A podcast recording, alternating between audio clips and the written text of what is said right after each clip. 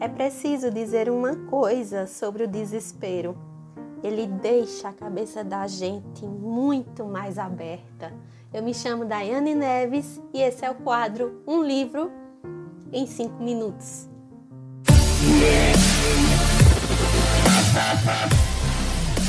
Oi, oi, meu povo! E aí, como é que vocês estão?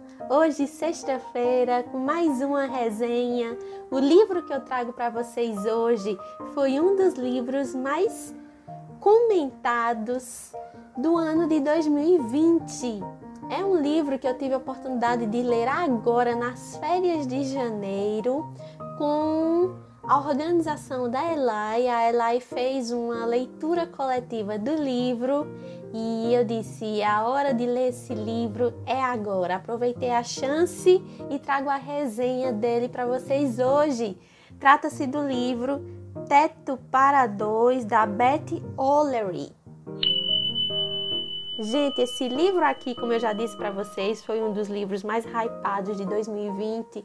Só que eu não surfei muito nos comentários a, na fama do livro em 2020 não. Eu li, eu ouvi, eu ouvi bons comentários, comentários positivos sobre o livro, vi boas críticas, mas eu não surfei muito nessa onda ano passado. Porém, quando surgiu a oportunidade de ler ele agora na leitura coletiva, que foi organizado pela Elai, lá do Jornalizando, eu aproveitei a oportunidade e resolvi ler. Eu acho que se eu não tivesse lido na leitura coletiva, provavelmente eu não teria lido o livro até agora. Ele é um livro que ele vai abordar assuntos delicados, pode ter alguns gatilhos para você, então tenha cuidado ao ler o livro. Se o livro lhe incomodar, cara, não duvide, abandone a leitura, faça o que é melhor para você, porque a premissa principal do livro é sobre a questão dos relacionamentos que são abusivos, tanto para as mulheres, mas também para os homens também. Então a premissa principal do livro é essa, relacionamentos abusivos e contém alguns gatilhos emocionais. Pode ser que não seja um livro fácil para você ler, caso você esteja passando por uma situação parecida ou por uma situação difícil, tá? Ah, nós vamos ter dois personagens principais, que é a Tiff. Tiff é apelido para Tiffany. E nós vamos ter o Leon. Todos os dois personagens têm problemas. A Tiff tem os problemas dela, ela tá saindo de um relacionamento onde ela sofria alguns abusos psicológicos que ela não percebia que ela sofria, e nós vamos ter o Leon, que vive um relacionamento com uma pessoa que é extremamente ciumenta e extremamente controladora.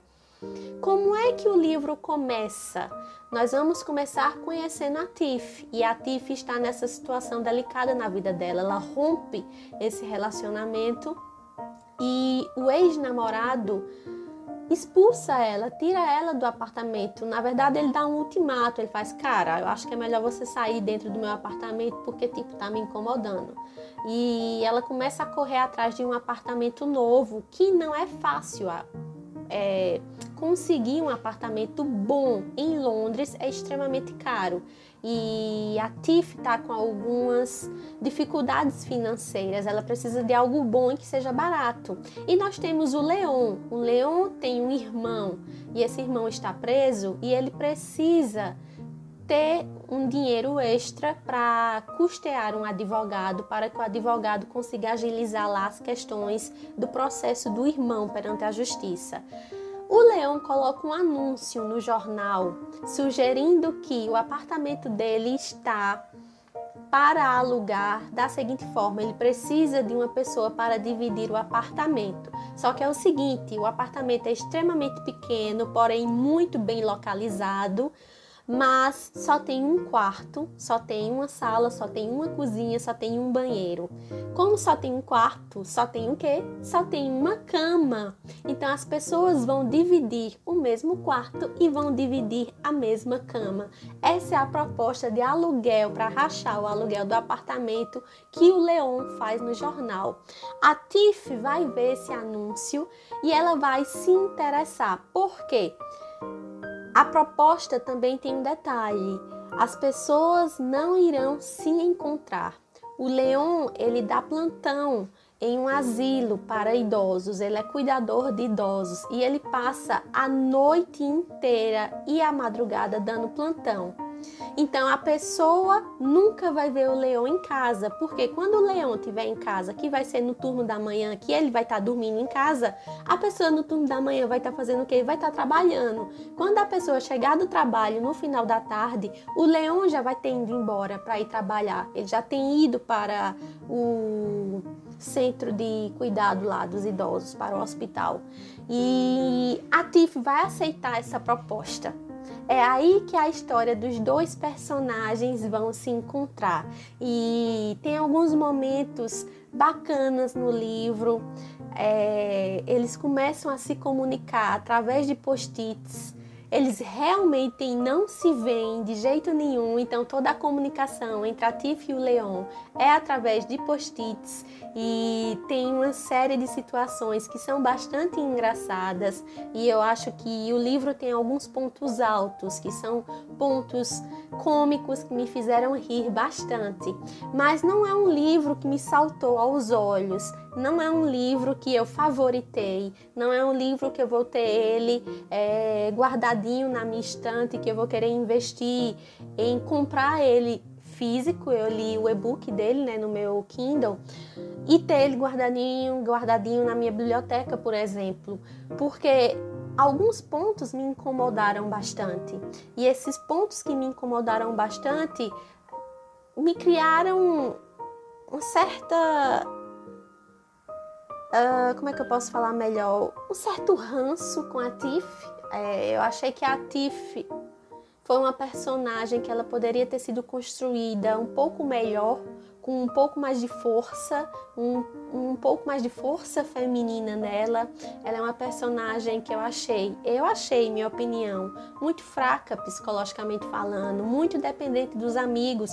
Os amigos dela, que são os personagens secundários, são personagens excelentes, que foram bem construídos, são pessoas maravilhosas na vida da Tiff, mas eu achei que a Tiff era muito dependente de todo mundo e isso faz com que a vida da Tiff se torne uma bola de neve, porque até a ficha dela cair e ela começar a se desprender de algumas situações vai demorar horrores e isso me incomodou muito na história.